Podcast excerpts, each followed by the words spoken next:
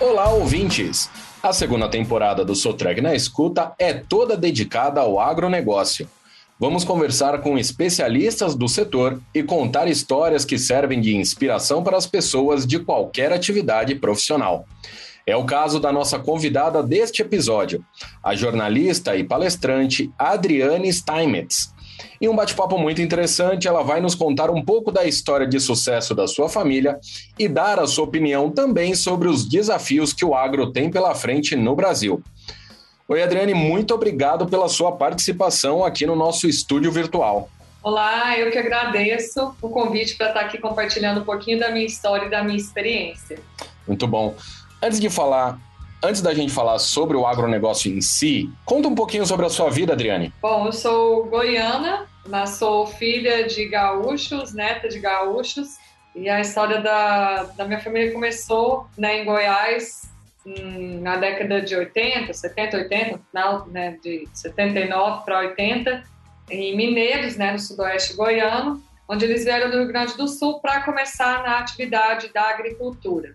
Eu nasci então, né, né, eu falo que eu nasci e cresci na, na fazenda, morei lá até os 15 anos, estudei em uma escola da, da zona rural, lá próximo, então, assim, essa conexão com, com a fazenda vem, né, desde pequena, desde criança, e depois, então, foi quando eu comecei a... que eu fui fazer faculdade, aí sim é que eu saí, né, da fazenda e fui, fui buscar outros outros conhecimentos, e aí sim eu fui para a capital, mas depois acabou que o destino acabou me trazendo de volta para o agro. Entendi. E, e, a faculdade que você fez, como eu falei no começo, você é jornalista, não tem muita ligação com o agronegócio, né? Não, exatamente. Eu conto que quando, quando eu escolhi fazer jornalismo, né, apesar de ter desde pequena visto né, os meus pais e meus avós trabalharem com agro, naquela época era uma realidade bem diferente de hoje. Então, meus pais sempre é, nos deixaram livres para escolher o curso que a gente gostasse. Eu escolhi fazer jornalismo em Goiânia, né? Me mudei para lá, fiz o ensino médio, prestei vestibular, passei. Trabalhei na área por quatro anos e até que o meu pai faleceu, né, em 2014, foi quando eu retornei para o lugar, né, de onde eu tinha saído para trabalhar no agro. E eu falo que eu, eu sempre conto que eu escolhi jornalismo porque a ideia não era ter a menor chance de voltar para Mineiros, porque não, eu falei, não, jornalismo né, não vai ter chance de voltar, porque não, não tem muita coisa para atuar nessa área em Mineiros, mas eu acredito que o nosso destino ele já está escrito, né? Uhum. E ter, ter tido essa vivência com o agro desde criança foi o que trazia esse amor né, pela terra comigo e que fez com que eu voltasse. Entendi. E aí, eh, imagino que o, o falecimento do seu pai foi uma perda tão triste, precoce na família, que até fez você mudar essa ideia de não voltar mais e sair do jornalismo e voltar para sua cidade, né? Isso. É, na verdade, a minha irmã, né, que também não, não foi para a área né, das agrárias, ela escolheu fazer direito, né, advogada de formação. E como eu falei, né, na época os nossos pais deixaram a gente bem livre para escolher o que a gente gostasse, porque era muito difícil, né? Era, era, no começo não tinha tecnologia que nós temos hoje era um trabalho muito braçal, não tinha tecnologia. Hoje não, hoje eu vou para a fazenda, fico lá um mês, faço tudo de lá com computador, internet, impressora e tudo facilita, mas naquela época era bem diferente, eles tiveram muitos desafios. Então eles nos deixaram livres, ela também escolheu outra, outra carreira, mas ela voltou antes que eu, ela começou a, a trabalhar com os meus pais em 2004, no ano que foi de muitas crises no Brasil, um período de, de vários desafios. E, meu, e, foi um período também que meu pai acabou tendo é, depressão e passou por muitas dificuldades financeiras também. Ela começou a trabalhar com ele, e aí, dez anos depois, né, quando meu pai faleceu inesperadamente, eu estava trabalhando né, como jornalista já em Goiânia.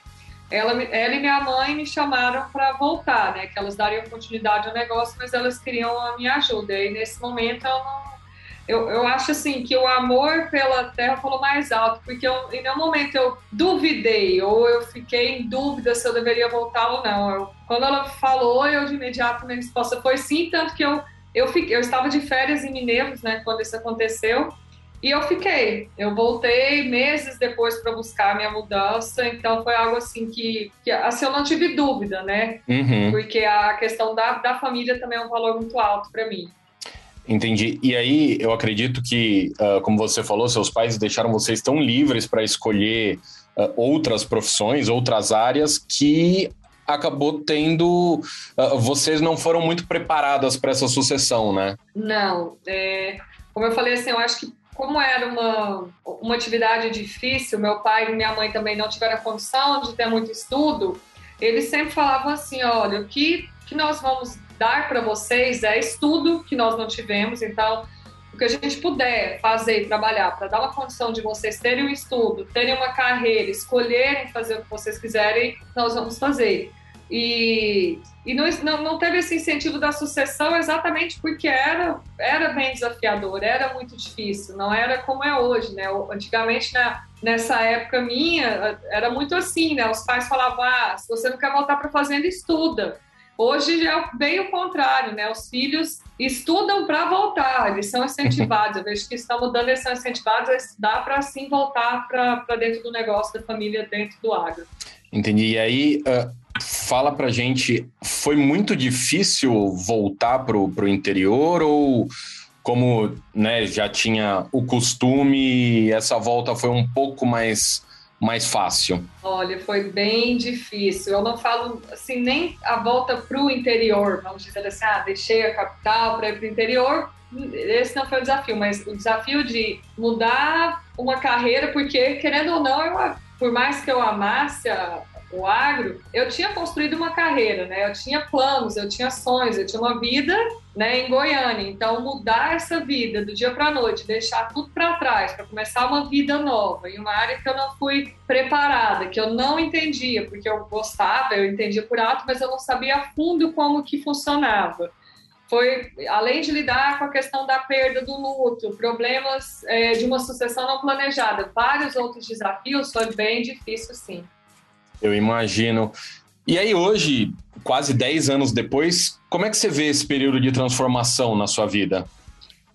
Foram várias transformações, né? Quando eu passei por, por todos os desafios é, profissionais, emocionais, como eu falei, né? Todos esses desafios, é, a questão de liderar era um grande desafio, porque eram, a maioria dos colaboradores homens, homens mais velhos que eu, com mais conhecimento, as pessoas em volta, muito, muitas pessoas apoiavam, sim, mas sempre tem aquelas pessoas que duvidam, que vão querer te testar, que falam que não vai dar conta. A gente ouviu muita coisa nesse sentido também.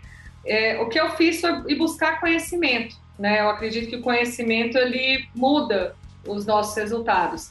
E eu busquei muito conhecimento em todas as áreas. Primeiramente na profissional, fazendo curso técnico em agronegócio pelo Senar, eu e minha irmã e na área de, finanças, de business também, de gestão, e ao mesmo tempo na área emocional, que eu acho que foi a minha principal transformação e, e virada mesmo, assim, de, de vida e de resultados, que é o que eu levo para as pessoas hoje, que é trabalhar essa questão emocional, que era, na época, o meu maior desafio, e eu vejo que é grande desafio das pessoas hoje.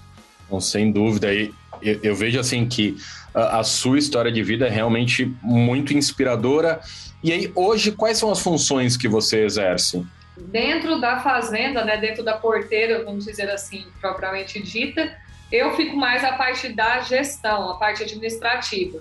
Eu me mudei para Cuiabá, né, eu fiquei depois desse retorno de Goiânia para a fazenda, eu fiquei três anos na fazenda. Depois eu me casei, me mudei para Cuiabá. Hoje eu moro em Cuiabá Cuiabá está a 450 quilômetros da fazenda, então fico aqui, eu consigo fazer, graças à internet e tecnologia, conciliar tudo isso à distância.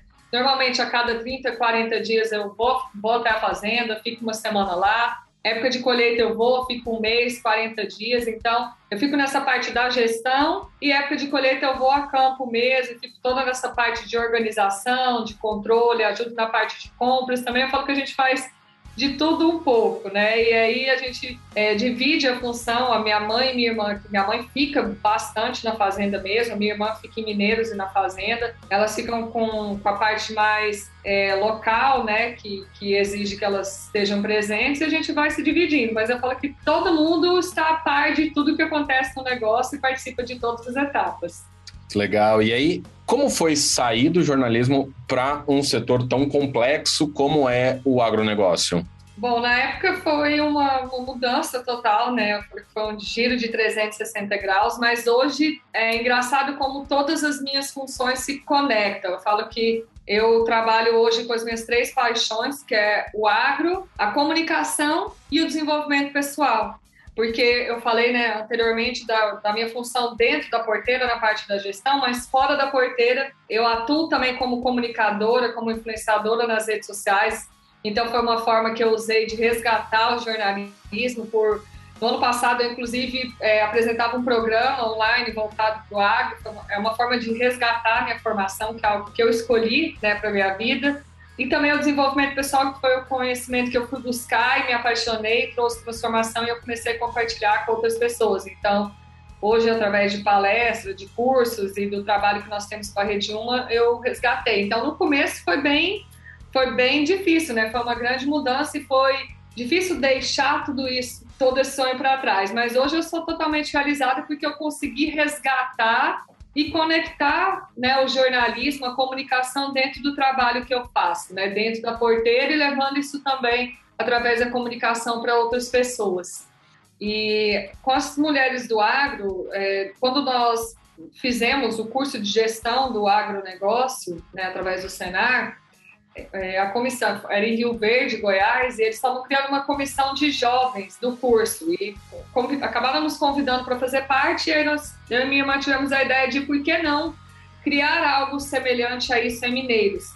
Foi quando nós é, procuramos o sindicato rural, né, da, da rede do, do município, e aí, amadurecendo a ideia, pensamos em por que não criar algo para as mulheres do agro. E aí surge, então, é, esse novo projeto que começou em Mineiros com o Grupo Mulheres do Agro Mineiros, é, que fez quatro anos agora, no começo desse ano, e a, que acabou depois também surgindo a partir disso a Rede Uma, que é a União das Mulheres do Agro a nível nacional e com integrantes já em outros seis países hoje. Que legal. Que nós temos é, uma grande atuação e, e que hoje completa agora no mês de abril dois anos também. Que legal. E aí as mulheres abraçaram essa ideia logo de cara? Como que foi?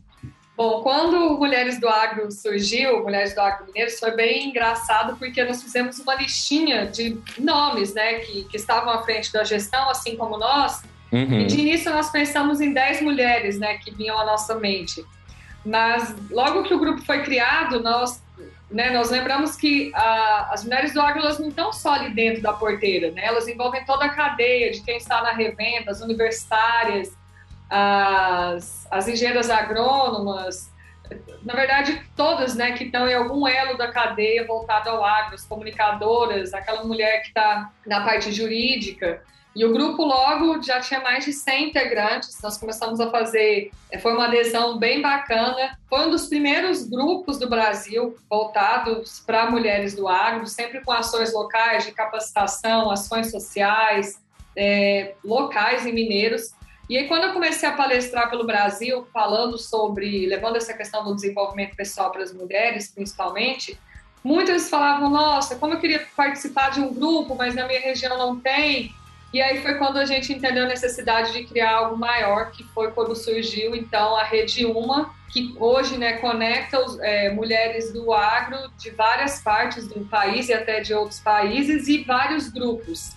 E nós temos aí como pilares o, a união, e através dessa união desenvolver o empreendedorismo, fortalecer o nosso setor, levar também capacitação é, profissional, desenvolvimento pessoal e benefícios para essas mulheres que atuam em qualquer um dos elos da cadeia do agronegócio. Legal. E aí, quais são os principais desafios das mulheres no agronegócio?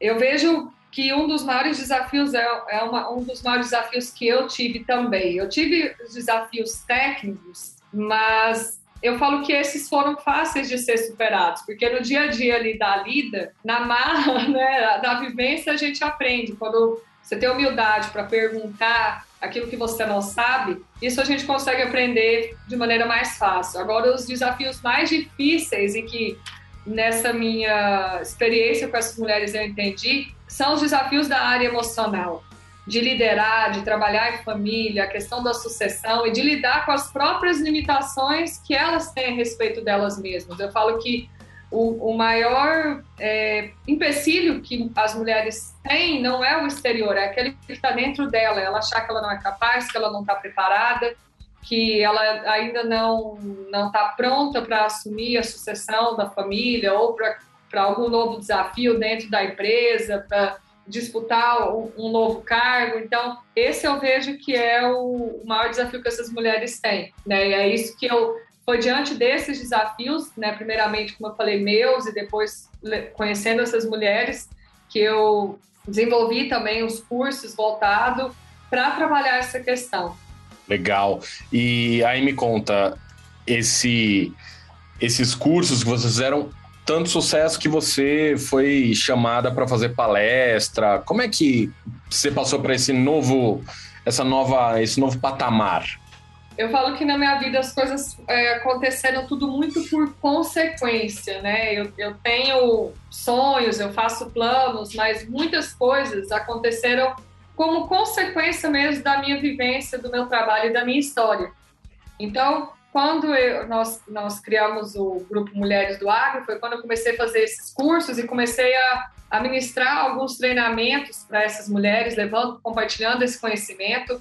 A partir disso, eu fui chamada para fazer uma palestra na minha região, que era é, foi, foi, a minha primeira experiência assim palestrando no dia de campo. E o público era a maioria homens, assim aqueles é, produtores que eram bem tradicionais, que eram amigos do meu pai, que estavam acostumados a ir em dia de campo para ouvir falar sobre a parte técnica, sobre manejo, sobre variedade de semente, hum. e eu cheguei para falar algo totalmente inovador, que era a questão é, emocional. E assim, foi muito, muito legal mesmo o feedback. E eu vi o quanto essa área do agro ainda era carente né, dessa área. E aí foi meio que como uma consequência. As empresas começaram, acho que, a, a, saber do nosso trabalho com as mulheres, a conhecer a nossa história. E eu falo sempre que a nossa, aquilo que a gente faz, né, fala mais alto do que a nossa própria voz. E aí as coisas começaram a acontecer por consequência, né? Eu comecei a ser convidada para palestrar pelo Brasil, levando esses conhecimentos, fazendo esses cursos também. E, e aí também a parte de influenciadora digital também veio como consequência desse trabalho, porque eu levo esse conteúdo de maneira bem clara nas minhas redes sociais hoje para ajudar essas pessoas. Então tudo foi foi uma construção que foi acontecendo como consequência mesmo desse trabalho e daquilo que eu vivia mesmo no meu dia a dia. Legal. E aí, como é que foi a repercussão das palestras nos outros estados? É, foi bem bacana, porque à medida que eu né, viajava para outros estados, eu ia conhecendo outras mulheres que às vezes já acompanhavam o nosso trabalho. Inclusive, tem duas, hoje são amigas, né, que são é, duas irmãs de Mangueirinha, no Paraná, que tem uma história bem semelhante com a nossa, de sucessão familiar, e elas se inspiraram mulheres do agro mineiros para criar Mulheres do Agro de Mangueirinha. E assim a gente foi, né, foi se conectando com grupos, com mulheres, viajando para congressos, para eventos, e esse projeto foi crescendo cada vez mais. Então, é, é, um resultado que nós ainda estamos plantando, né? Plantando e colhendo, mas que a gente fica muito satisfeita com tudo que a gente tem conquistado. Legal, Adriane. Olha, é, primeiro, parabéns uh, pela adaptação, né? Uma nova realidade, sair do jornalismo, voltar e, e se dedicar totalmente ao agro e também por compartilhar esse conhecimento com as outras mulheres. Né? Eu, eu acho que isso é, é muito importante, uh, inclusive de ser divulgado e, e, que cada vez mais pessoas uh, façam esse tipo de, de atitude. Mas vamos falar agora um pouco sobre o agronegócio. Quais são os desafios para o setor nos próximos meses, principalmente agora, depois de dois anos com a pandemia e principalmente agora com a guerra no leste europeu? Bom, no, meu entendimento, na minha percepção dentro da agricultura, minha maior preocupação e incerteza hoje é com relação, né, claro, nós temos visto todos falarem a questão do fornecimento de insumos, principalmente a questão dos fertilizantes. Apesar que para essa próxima safra ainda de soja, eu não acho que nós vamos ver aí um reflexo tão grande da falta desses produtos, mas depois no milho, safrinha no ano que vem já me preocupa um pouco a questão da, da alta dos preços geral, né, dos insumos, e os impactos que isso tem em todos os custos da nossa rede, da cadeia de produção. Né? O clima também, que, que nós vemos aí, que eu falo que nós temos sido é, abençoados, né? O meu, a minha região, o meu estado, Goiás, foi um dos maiores produtores, assim, com maior produtividade nesse ano. Eu posso falar por mim que, que foi minha maior produtividade até hoje foi nesse ano. Não é a realidade de vários colegas da região sul que sofreram, então a questão do clima é uma incerteza Sim. sempre, né? Cada vez mais. E essa questão mesmo dos preços, a, a, volatilidade dos preços das commodities, né? Todo mundo fala, ah, tá muito bom, o preço da soja tá ótimo, mas os insumos, na verdade, aumentaram uma proporção ainda maior. Entendi. Então, é possível que o agronegócio vai ter alguns meses mais difíceis pela frente? Eu acredito que sim, mas eu sou uma pessoa com uma visão muito otimista, né, com relação às coisas. Eu acho que desafios em qualquer atividade que, que a gente escolha trabalhar, a gente vai ter, né? E eu acho que dentre todas essas, o agro ainda é uma, da, uma das áreas, né, dos setores que tem se mantido é, positivo, com saldo positivo, que é um setor que tem grandes projeções para o futuro, né, principalmente o Brasil, considerado o celeiro do mundo. Então, apesar dessas incertezas, eu, eu sigo assim confiante, né, principalmente para essa perspectiva do que o agro representa diante do Brasil e do mundo. Então, é, eu sigo né, um pouco apreensiva, sim, mas com uma visão otimista, animada. Muito bom. E aí, é, me diz uma coisa, Adriana diante das dificuldades e, e dos cenários imprevisíveis, é, e aí até puxando um pouco da, da, sua palestra, dessa sua especialidade em falar sobre emoções, uh, quais são as principais características de quem produz nesse setor? Quais devem ser?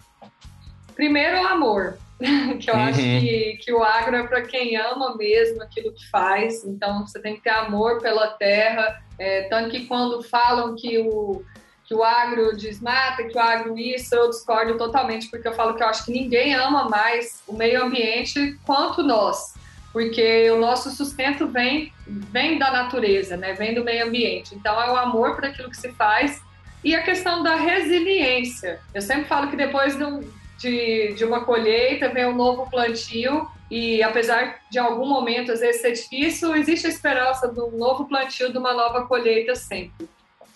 Muito bom. E aí, para a gente terminar esse bate-papo que está tão legal, o futuro do setor no Brasil tem espaço para novos agricultores ou é um mercado que ficará mais restrito para quem já está estabelecido? Eu acredito que existe sim muito espaço, diferente de, de algumas pessoas né, que acham que talvez já está saturado, que o, que o agro é só para algumas pessoas, eu, né, principalmente na agricultura, como eu falei, precisa ter amor por aquilo que se faz, precisa ter resiliência, determinação, mas é, só estar né, na atividade, eu ser uma filha de agricultor, neta de agricultores, não garante que eu vá fazer uma sucessão, né? Então, ou que eu vá me manter na atividade. Eu falo que hoje quem não acompanhar a inovação, a tecnologia, vai ficar para trás. Então, fazer aquilo que eu fazia que dava certo, alguns anos atrás não é garantia de permanência no mercado mais. Então, eu acho que é, sempre tem espaço, mas é importante estar tá buscando essa inovação e se preparar. O problema é que muitas vezes as pessoas não se preparam, elas é, acabam é, acreditando em coisas que passam, como por exemplo, ah, o preço das commodities está muito bom, mas também que o preço dos insumos também subiu, né, como eu falei, na mesma proporção ou ainda mais. Então, é quando existe preparação, quando a pessoa busca conhecimento, se capacita, se prepara, se prepara, está aberta à inovação, à tecnologia, eu sempre acho que né, vai ter espaço sim para quem quer começar. Muito bom. Adriane, muito obrigado pela sua participação aqui no, no Sotrec na Escuta. A sua história, a história da sua família é realmente muito inspiradora e você é realmente um exemplo a ser seguido por todas as mulheres do agro. Eu que agradeço, quero deixar aqui um, um abraço né, a todos os ouvintes, Sotrec na escuta, convidar todas as mulheres, não só as mulheres, os homens também são bem-vindos a fazer parte da Rede Uma. E quero agradecer ao convite para estar compartilhando um pouco dessa minha história. Muito obrigada. Muito obrigado também a você, amigo ouvinte. Fique ligado nos próximos episódios. Até a próxima!